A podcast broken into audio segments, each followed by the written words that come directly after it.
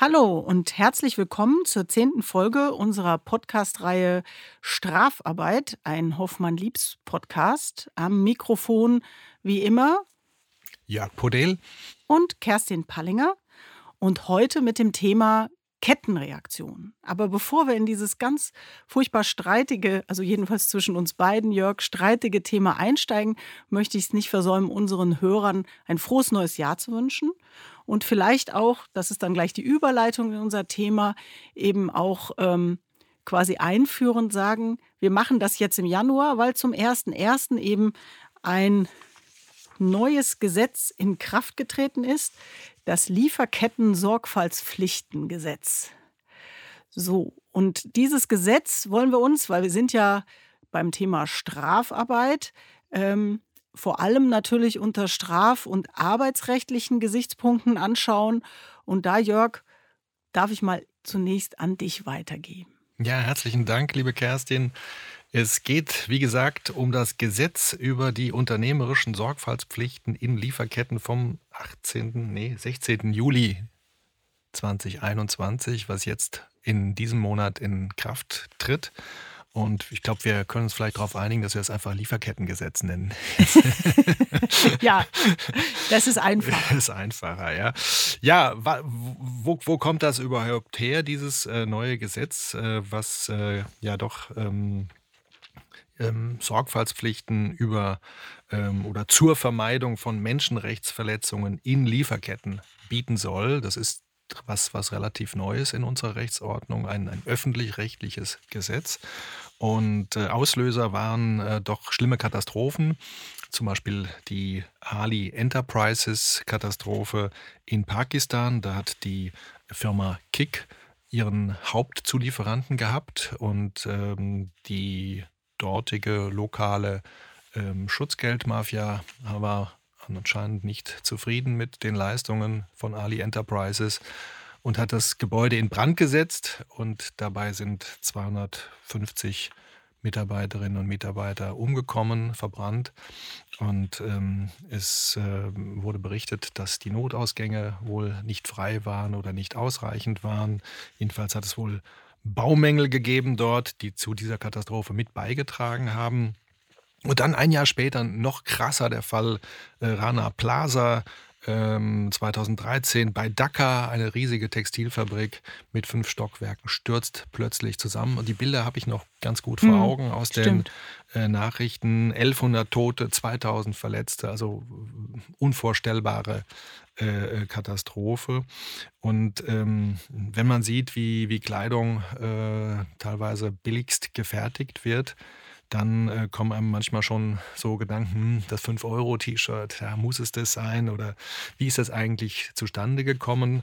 Und äh, wir beziehen unsere Kleidung ja hauptsächlich aus China, Bangladesch und Indien. Hm. Das, hm. das muss man sagen. Und ähm, die Unternehmen, die es verkaufen, also beispielsweise Kik oder NKD, äh, gerade in dem Billigbereich, ähm, wussten oder meinten jedenfalls, sie hätten gar nicht gewusst, äh, wie, wie genau die Bedingungen gewesen wären, weil es waren ja nicht ihre Fabriken, sondern mhm. es waren ja nur Zulieferer. So, und da setzt genau dieses Gesetz an und sagt, Moment, du musst deinen Geschäftspartner kennen, deinen unmittelbaren Geschäftspartner auf jeden Fall. Es gibt ja auch noch mittelbare, da kommen wir später zu. Äh, oft gibt es ganz, ganz lange Lieferketten und kannst das nicht einfach so hinnehmen, sondern musst da mal nachschauen. Das Ganze basiert auf den völkerrechtlichen Regeln. Da gibt es die Deklaration der Vereinten Nationen zu den Menschenrechten, die Leitprinzipien für Wirtschaft und Menschenrechte. Dann gibt es von der Internationalen Arbeitsorganisation äh, Arbeits- und Sozialstandards. Das hat sich alles schon über Jahrzehnte entwickelt und das gießt man jetzt in dieses neue Gesetz. Was übrigens nicht nur in Deutschland gibt, sondern es gibt es auch in den Niederlanden, das gibt es in Frankreich. Ich glaube, die, die Engländer haben auch ein ähnliches äh, Gesetz. Und dieses Gesetz will eben ja, vorwiegend arbeitsplatzbezogen arbeiten. Also es sollen keine Kinderarbeit ähm, stattfinden. Also angeblich 80 Millionen Kinder arbeiten in Fabriken weltweit. Ähm, dann soll es äh, keine Zwangsarbeitsformen geben. Es soll die Gewerkschaftsarbeit soll nicht eingeschränkt werden. Es soll viel mehr freie Gewerkschaften dort geben, äh, wo produziert wird. Hm, frage ich mich bei China schon manchmal, ist das denn so? Ja.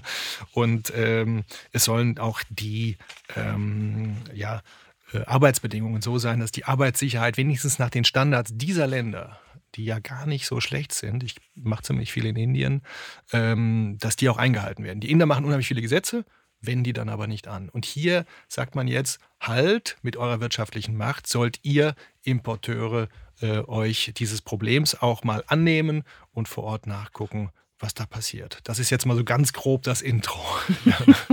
grob ist gut. Gut, also du hast gesagt, das ist ein Gesetz. Ich hatte irgendwo äh, auch das verfolgt und äh, festgestellt, dass man eigentlich im Wege der Selbstverpflichtung die Unternehmen quasi an den eigenen, am eigenen Schlawittchen packen wollte. Also man hat einfach äh, bei den Unternehmen eigentlich auf das Verständnis gehofft, dass man eine branchenübergreifende äh, Einigkeit gehend erzielt, dass man das eben stärker in den Fokus nimmt. Da war aber offensichtlich eine Einigkeit nicht zu erzielen und deswegen hat der Gesetzgeber zum Mittel dieses Gesetzes gegriffen. Ähm, und es gibt ja hast du, glaube ich, schon gesagt, in den anderen Ländern äh, auch ähnliche Gesetze und die Europäische Union ist gegenwärtig äh, dabei. Es gibt schon einen Entwurf, äh, das Thema aufzugreifen und dann im Wege einer Richtlinie eben da auch nochmal von EU-Seite alle EU-Mitgliedstaaten quasi dazu zu bringen, ähnliche Gesetze zu erlassen. Wie dieser Entwurf sich weiterentwickeln wird und wann der kommt, ist, ist noch sehr offen. Also das ist jetzt nichts, womit wir im nächsten Jahr oder so schon rechnen. Ja, das ist relativ müssen, neu. Das, das, ist, die, die äh, neu. Richtlinie on Corporate Sustainability Due Diligence und die ist aus dem Februar 2022, liegt aber erst als Kommissionsentwurf. Das kann zwei, drei, vier, fünf Jahre genau. dauern. Das, das ist aber auch ein Entwurf, der noch viel weiter geht als das, was wir ja, jetzt ja, haben. Ja, genau. Nun ist ja nicht jedes Unternehmen da gleichermaßen jetzt sofort betroffen. Das ist jetzt in Kraft getreten.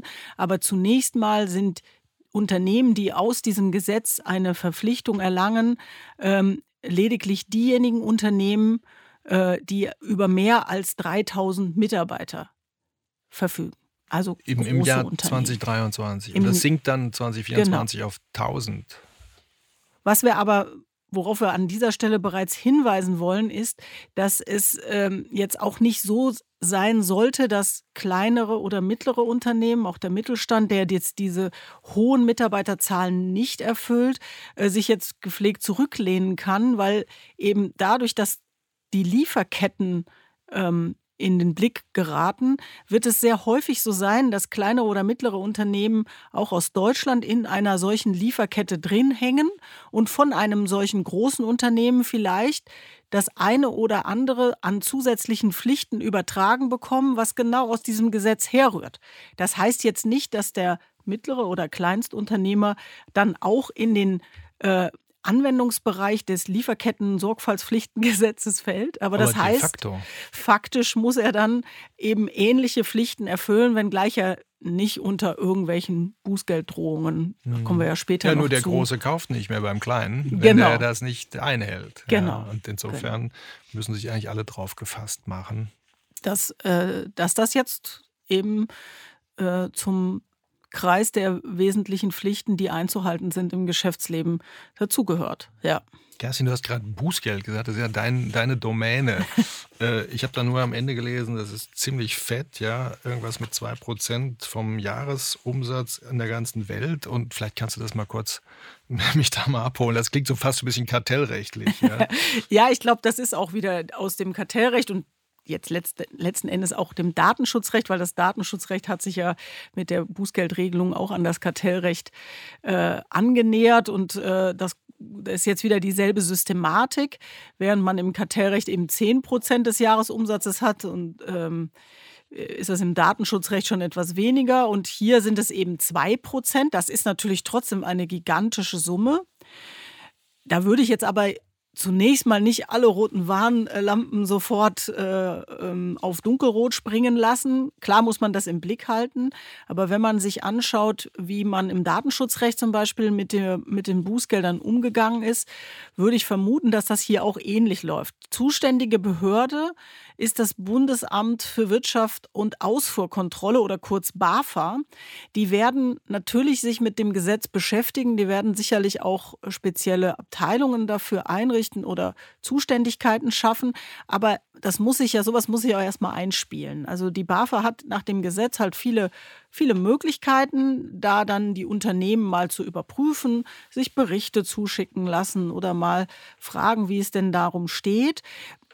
Ich rechne nicht damit, das ist jetzt meine persönliche Meinung, aber ähm, so war es im Grunde auch im Datenschutzrecht, äh, dass da jetzt gleich im ersten Jahr gigantische Bußgelder auflaufen, sondern da muss ja erstmal eine Verwaltungspraxis entstehen. Und äh, das Gesetz ist sehr umfassend und sehr ausführlich, aber in Teilen dann eben auch wieder nicht so klar, dass man jetzt sofort weiß, dann mache ich das, dann mache ich das. Also das muss sich erst entwickeln durch die Auslegung, die dann die Behörde an einzelne Normen gibt, aber auch vielleicht später irgendwelche Gerichte. Also deswegen, ich würde sagen, mit den Bußgeldern, da gibt es vielleicht in ein, zwei Jahren mal so einen Präzedenzfall, um das mal auszutesten, aber vorher würde ich damit definitiv nicht rechnen. Schlimmer ist es, glaube ich, und darüber wollen wir ja dann später auch noch vielleicht ein bisschen mehr sagen, ist es, glaube ich, um die Reputation bestellt, weil das ja in aller Regel Großunternehmen mit Markennamen oder mit, mit großen Namen eben sind. Und wenn man dann in den Dunstkreis gerät, oh, da gibt es ein Verfahren nach dem Lieferketten-Sorgfaltspflichtengesetz, da wird irgendwas ermittelt, da werden Menschenrechte irgendwo nicht ernst genug genommen. Das ist natürlich eine Aussage,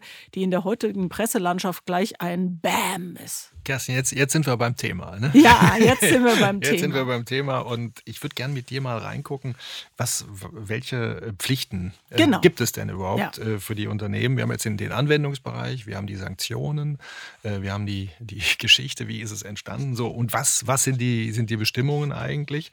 Und das Gesetz äh, will halt eine ja, Prävention ähm, zum Schutz der Menschenrechte etablieren und äh, sagt, äh, dass äh, zunächst einmal ein Risikomanagement stattfinden muss. Ja, Risikomanagement heißt, man muss also mal gucken, welche Risiken gibt es überhaupt äh, weltweit äh, für den Geschäftsbetrieb, den man hat. Stellen wir mal vor, wir haben ein Textilunternehmen, Klassiker. Ja, Textilunternehmen produziert beispielsweise in Indien, da kennen wir uns aus. Und ähm, hat bisher einen sehr, sehr zuverlässigen äh, Lieferanten, äh, checkt das Ganze nochmal gegen, sieht aber dann jetzt plötzlich, ah, da sind Unterlieferanten, die sind vielleicht irgendwie im Hinterhof machen die das oder im Slum werden Dinge mit Kindern auch äh, produziert. Äh, es gab mal einen Fall mit, dem, mit, mit Otto vor einigen Jahren, wo dann Unterlieferanten ähm, Produkte hergestellt haben, eben mit Kinderarbeit. Das wusste dann Otto nicht, kam dann hinterher hoch, gab ein riesen Reputationsproblem. Ja. Mhm. So, Jetzt, wenn man das auf dem Schirm hat, dann muss man ein, ein Risikomanagement durchführen. Man erkennt dieses Risiko, ich sage jetzt mal Kinderarbeit, ist dann in der Risikoanalyse. Und äh, die Risikoanalyse führt dann dazu, dass man die Einkaufsabteilung schon mal sensibilisieren muss und eine äh, Grundsatzerklärung als Präventionsmaßnahme durchführen muss. Mhm. Ja, also diese Grundsatzerklärung soll die Menschenrechtsstrategie des Unternehmens darlegen. Das wäre dann so eine typische Compliance-Sache, denke ich mal. Ja. ja, das ist alles eigentlich Compliance. Du musst das in das bestehende Compliance-Management-System eigentlich einfügen, dass du ein zusätzliches Thema da hast. Das muss nach meiner Lesart schon im Code of Conduct erfasst werden, wenn es da nicht schon drin steht. Und dann muss es dazu äh, eine eigene Leitlinie, Richtlinie äh, geben, die sich dann mit diesen Themen befasst und die dann eben auch, wie du es gerade auch sagst, dann äh, für den Fall, dass man irgendwo Menschenrechtsverletzungen ähm, feststellt oder zumindest erhebliche Anhaltspunkte, schwerwiegende Verdachtsmomente hat, äh, muss es da irgendwo Regelungen geben, die dann einzuhalten sind. Und das Gesetz gibt ja da einiges vor. Also man muss in regelmäßigen Zeitabständen Berichte darüber ablegen. Man soll sich auch zumindest, was seine unmittelbaren Zulieferer angeht, ganz sicher sein und im Klaren, wie die fertigen und wie äh, das Prozedere in den jeweiligen Fabriken oder Werken ähm, abläuft. Ja, und von da aus gibt es dann den Link ins Arbeitsrecht, also vom mhm. Völkerrecht zum Arbeitsrecht. Ja. äh, das, äh, so eine Grundsatzerklärung könnte jetzt äh, zum Beispiel die Pflicht für Arbeitnehmerinnen und Arbeitnehmer äh, statuieren, äh, dass sie solche ähm, Verletzungen von Menschenrechten, wenn sie die sehen, melden müssen. Hm. Ja, das wäre so. Und dann ist der Betriebsrat nämlich über Paragraph 87 Betriebsverfassungsgesetz mit dabei und über Paragraph 106, der jetzt nochmal neu gefasst wurde, auch der Wirtschaftsausschuss, der muss dann dieses Grundsatz, diese Grundsatzerklärung mit absegnen. Mhm. Ja, also insofern, da, das ist jetzt der Link ins Arbeitsrecht, weil das ist eine arbeitsrechtliche Weisung an die Mitarbeiterinnen und Mitarbeiter. Ja, weiterhin arbeitsrechtlich wahrscheinlich auch nicht uninteressant ist, dass man äh, nach dem Gesetz auch betriebsintern eine eigene Zuständigkeit für diese Fragen schaffen muss, den sogenannten Menschenrechtsbeauftragten. Das kann man natürlich jemandem, äh, der schon in der Compliance-Organisation andere Dinge ähm, andere Aufgaben hat, mit übertragen. Aber bei diesen Beauftragungen muss man immer aufpassen, dass man die Leute nicht überfordert. Er muss natürlich hinreichend Zeit oder sie muss natürlich hinreichend Zeit äh, haben und auch Gelegenheit, ihren Pflichten dann entsprechend nachzukommen. Mhm. Die, das Gesetz ist wirklich anspruchsvoll. Also ich habe hier äh, zehn eng bedruckte Seiten auf dem Bundesanzeigerblatt, was ich hier vor mir hm. liegen habe. Es liest sich jetzt nicht ganz locker. Ja. Wir haben im Vorfeld viel darüber gestritten, wie was zu lesen ist. Und ähm, wenn wir jetzt mal von der Prävention abgehen und stellen einen Verstoß fest, dann muss das Unternehmen Abhilfe schaffen. Also gegebenenfalls dann Verträge mit Zulieferern kündigen, mhm. aussteigen. Dazu dienen dann mittlerweile auch die Klauseln, die unsere Corporate oder, oder die, die Commercial-Abteilung äh, äh, gerade entwirft, ja, in dem solche Lieferkettenverträge dann neu gestaltet werden mit der klaren äh, Ansage, wenn du diese Standards nicht einhältst, lieber Zulieferer, dann fliegst du hier raus. Also Kündigungsmöglichkeiten. Ja, oder auch Vertragsstrafenmöglichkeiten. Auch, ja. Man muss natürlich bei solchen Drafts von solchen Verträgen auch immer darauf achten, das können sehr leicht AGB sein und dann äh, sind besondere äh, ist besondere Vorsicht, habe ich äh, mittlerweile gelernt von unseren Commercial-Kollegen, ähm, an der Tagesordnung, weil da geht dann doch vieles, was man eigentlich sagt, ist doch Privatautomie, kann ich so vereinbaren, dann doch irgendwie nicht. Also das sollte man nicht auf die leichte Schulter nehmen, weil das sind ja wichtige Pflichten. Wenn ich die dann schon an den Zulieferer weitergebe, muss ich mir sicher sein können, dass diese Weitergabe der Pflichten dann auch wirksam erfolgt. Mhm, und spannend wird es ja dann, wenn eben die ganze Kette weiter zurückgeht. Also ich lasse zum Beispiel T-Shirts fertigen. Ne, wir waren ja jetzt, wir, sind, wir beide sind jetzt Textilproduzenten. Die Baumwolle wird in äh, den Südstaaten von Amerika ähm, äh, angebaut, dann wird sie nach Kalifornien gebracht zum Aufarbeiten, von dort wieder weiter nach Vietnam mhm. und von da aus nach China, wo dann die Kleidungsstücke produziert werden. Das, das, das alles zu überblicken, das ist praktisch kaum möglich. Deswegen sagt das Gesetz, bei mittelbaren ähm, Zulieferern, äh, da soll ich tatsächliche Anhaltspunkte äh, brauchen, um aktiv werden zu müssen. Ja, also da muss ich was Konkretes sehen. Hier das Gesetz sagt äh, substanzierte Kenntnis, was äh, immer das heißt. Ja, da also, können wir uns sehr drüber streiten. Das, das weißt haben wir heute Morgen schon gemacht, liebe, Das haben wir schon äh, gemacht, Kerstin. weil da steht tatsächliche Anhaltspunkte, die eine Menschenrechtsverletzung ja, möglich ja, erscheinen ja, lassen. Und dann mhm. steht da substanzierte Kenntnis. Also was denn jetzt? Mhm.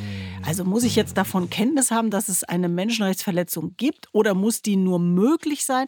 Also ich finde das alles andere als klar. Ja, ich würde gerne mit dir noch äh, über die Haftung sprechen. Was passiert denn eigentlich, wenn es wirklich knallt? Ja, da haben wir auch lange drüber nachgedacht, weil das Gesetz ist erstmal ein bisschen verwirrend. Man guckt rein in den Paragraphen 3 Absatz 3 und er sagt, eine Verletzung der Pflichten aus diesem Gesetz begründet keine zivilrechtliche Haftung. Und da atmet der äh, Unternehmer erstmal durch. Äh, so viel, so gut. Also, also dahinter steht, eine unabhängig von diesem Gesetz begründete zivilrechtliche Haftung bleibt unberührt. Ja. Das heißt Pflichtverletzungen anderer Art, also nicht mmh. Dokumentationspflichtverletzungen oder, äh, sondern Pflichtverletzungen anderer Art. Also ich hätte mal, wenn, wenn, wenn ich jetzt als Chemieproduzent ja, eine Tochtergesellschaft in Indien habe, an der ich beteiligt bin, bin da zum Beispiel mit meiner Geschäftsführung personengleich in Deutschland und in Indien vertreten, dann habe ich natürlich dort aus diesem Verhältnis eine besondere Haftung, die nichts mit dem Lieferkettengesetz zu tun genau, hat. Ja? Genau. Also ich habe da schon in Fabriken gestanden, da standen dann äh, in der Chemiefabrik die Leute barfuß und äh, gelüftet wurde dann, na, muss man, muss man die Fenster halt aufmachen, keine richtigen Abzüge um auch äh, hier explosive äh, Dämpfe ähm, ähm, loszuwerden. Das war schon ziemlich gefährlich. Und wenn ein ähm, Prüfer kam, der äh, von der Regierung sich das anschaute, der hat dann Geld bekommen und dann ist er weggegangen. Ja, das, das war dann die, die Lage. Haben wir natürlich abgestellt, alles wunderbar. Aber das war schon, schon brandgefährlich. Ne? Ja. Und äh, insofern wirklich kritisch. Ich glaube, äh, die, die Haftung, ich jetzt außerhalb äh, dieser äh, klassischen ähm, öffentlich-rechtlichen Haftung, ne, dass man zum Bußgeld herangezogen mhm. wird, die ist sehr schwierig. Ja, auch, auch äh, Kick wurde ja verklagt, um nochmal mhm. zurückzukommen zum Ausgangsfall vor dem Landgericht in Dortmund. Da haben dann äh, Hinterbliebene der umgekommenen äh, Arbeitnehmerinnen und Arbeitnehmer dort äh, geklagt und gesagt, wir hätten gern Schmerzensgeld. Und da war aber pakistanisches Recht anwendbar. Das war dann schon verjährt, weil das pakistanische Recht eine Verjährungsfrist von zwei Jahren hatte. Und wurde dann auch vom Oberlandesgericht in Hamm bestätigt. Äh, die haben aber schon überlegt, überlegt, äh, wie kommt man eigentlich jetzt über die, ähm, diese Kenntnis, äh, dass das mit der Fabrik was nicht stimmt, zu einer Haftung. Mhm. Ja, ganz klassisch sind diese Fälle, das wollte ich noch loswerden, äh, wo ein Unternehmer ähm, in solche Ketten reingeht und weiß ganz genau, hier passieren Menschenrechtsverletzungen, hier passieren Arbeitsschutzverletzungen. Krass sind die Fälle, wo zum Beispiel Tanker ausgeschlachtet werden in Bangladesch, die werden auf den Strand gefahren, 200 Arbeit, äh, Arbeiter springen aufs Schiff. Also du meinst diese Riesenschiffe? Diese riesen, riesigen mhm. Tanker, ja. Mhm. Und die werden dann von England aus oft gesteuert über Tochtergesellschaften, über Zwischenhändler, sodass man also gar nicht mehr rankommt äh, letztlich an die, die eigentlich handelnden Hintermänner, äh, dahin geschickt und dann verlieren dort Menschen ihr Leben. Das, das ist eine schlimme Sache. Und da hat jetzt mal äh, jemand geklagt in London und kam damit durch. Mhm. Ja, das ist äh, eine sehr, sehr interessante Entscheidung, die Hamida äh, Begum-Entscheidung. Und sowas könnte sich schon entwickeln in der Zukunft. Das ist ja jetzt auch nicht die Verletzung der Pflichten aus diesem Lieferkettengesetz, genau. sondern das ist ja die Ver Verletzung sonstiger Aufsichts- und Sorgfaltspflichten, beziehungsweise hier jetzt sogar Absicht und Vorsatz, das auszunutzen. Äh, man weiß genau, das äh, wird dann nicht mit rechten Dingen zugehen, das ist hochgradig gefährlich. Trotzdem macht man das aus eigener Profitgier äh, möglich und, und äh, bereichert sich daran. Mhm. Das ich ist glaub, ja das, wahrscheinlich. Das Besondere ist jetzt im Gesetz, dass diese Arbeiter oder deren Hinterbliebenen könnten eine Gewerkschaft oder ein NGO in Deutschland beauftragen, für sie zu klagen. Du musst erklären, was ein NGO ist, weil das äh, Non-Governmental Organization, nicht staatliche Organisation, beispielsweise Greenpeace hm. ähm, oder äh, andere, äh, vielleicht, vielleicht sogar auch Amnesty International, wer auch immer. Und die könnten hier klagen, ein Prozessstandschaft, das ist jetzt in diesem Gesetz drin, das ist was ganz Neues. Und dazu könnte es also zu wirklich ähm, für die Reputation von Unternehmen doch gefährlichen großen Prozessen kommen. Ja, ähm, das ist ja der zweite Streitpunkt zwischen uns, weil ich noch nicht so richtig sehen kann, wie diese Norm eigentlich äh, mit der anderweitig sehr klaren Aussage in dem Gesetz äh, zu lesen und zu verstehen ist, wo es heißt, aus diesem Gesetz äh, gibt es eigentlich keine zivilrechtliche Haftung. Also es, für mich passt das nicht zusammen. Ich finde es auch sehr erstaunlich, dass man in der Gesetzesbegründung und den gesamten Materialien zu diesem Widerspruch im Gesetz eigentlich nichts findet. Also wir waren jedenfalls nicht in der Lage, das aufzuklären, hätten das dringend gebraucht für unseren Frieden zwischen uns. also man wird das abwarten müssen. Ähm, das kann gut sein, dass das genau die Fälle sind, die du da jetzt geschildert ja, es hast. Es geht um, um meines Erachtens um eine Haftung außerhalb dieses Gesetzes, eben durch neue Konstruktionen, besondere Konstruktionen. Aber dann ist es schon wieder merkwürdig, dass man dann diese, diese Prozessstandschaft dann trotzdem in diesem Gesetz unterbringt. Also da, man hätte wenigstens halt mal in der Gesetzesbegründung einen Satz sagen da, ja, können dazu. Also das, das passt also, aber wir haben ja auch darauf hingewiesen, da kommt irgendwann auch eine europäische Richtlinie Und diese Richtlinie, jedenfalls wenn sie halbwegs so wird, wie der Entwurf das momentan vermuten lässt, wird auch zu diesen Haftungsfragen viel schärfere Regelungen enthalten. Und dann ist das ganze Dilemma ohnehin aufgelöst, weil dann wird es wahrscheinlich auch eine Haftung geben für diese Pflichtenverstöße. Jedenfalls, wenn es ja. dann irgendwann eine Richtlinie ist und die dann auch vom deutschen Gesetzgeber in deutsches Gesetz übertragen oder umgeleitet worden ist. Ja, Kerstin, ich bleibe hoffnungslos idealistisch. ich weiß. und sage, vielleicht macht dieses Gesetz die Welt wenigstens ein kleines bisschen gerechter, weil so wie es die letzten Jahre lief, war es ja auch nicht so richtig gut. Was sind also die Takeaways? Wir haben ein sehr komplexes Gesetz, wo selbst wir beide uns nicht so richtig einigen konnten, was verschiedene Themen angeht. Ähm, es ist ein rein öffentlich-rechtliches Gesetz von der Machart. Es begründet bislang keine zivilrechtliche Haftung, aber es gibt eben Bußgelder. Der Schwerpunkt der gesetzlichen Regelung liegt klar im Vertriebsrecht. Ist ja auch klar. Da geht es um die Lieferkette und da geht es letztendlich um die Frage, wie kann ein, einer, der in den Anwendungsbereich des Gesetzes fällt, diese Pflichten entweder selbst erfüllen oder vielleicht auch sich seiner Zulieferer zusätzlich bedienen, weil er das gar nicht selber alleine erfüllen kann, weil er vielleicht zu weit weg ist von den von, den, von der eigentlichen riskanten Situation, weil die Lieferkette eben aus fünf oder acht oder zehn Mitgliedern besteht. Ja, ja damit wären wir, wenn ich einfach äh, Schluss machen kann, am Ende unseres äh, dies, äh, dieses Podcastes und äh, haben hoffentlich die Kettenreaktion gut dargestellt. Beim nächsten Mal heißt es Nimm reichlich. Ja, es geht um die Vergütung von Betriebsräten und um die mögliche Benachteiligung von Betriebsräten. Und wir würden uns freuen, wenn Sie das nächste Mal wieder einschalten. Und äh, es heißt Strafarbeit. Herzlichen Dank. Tschüss. Tschüss.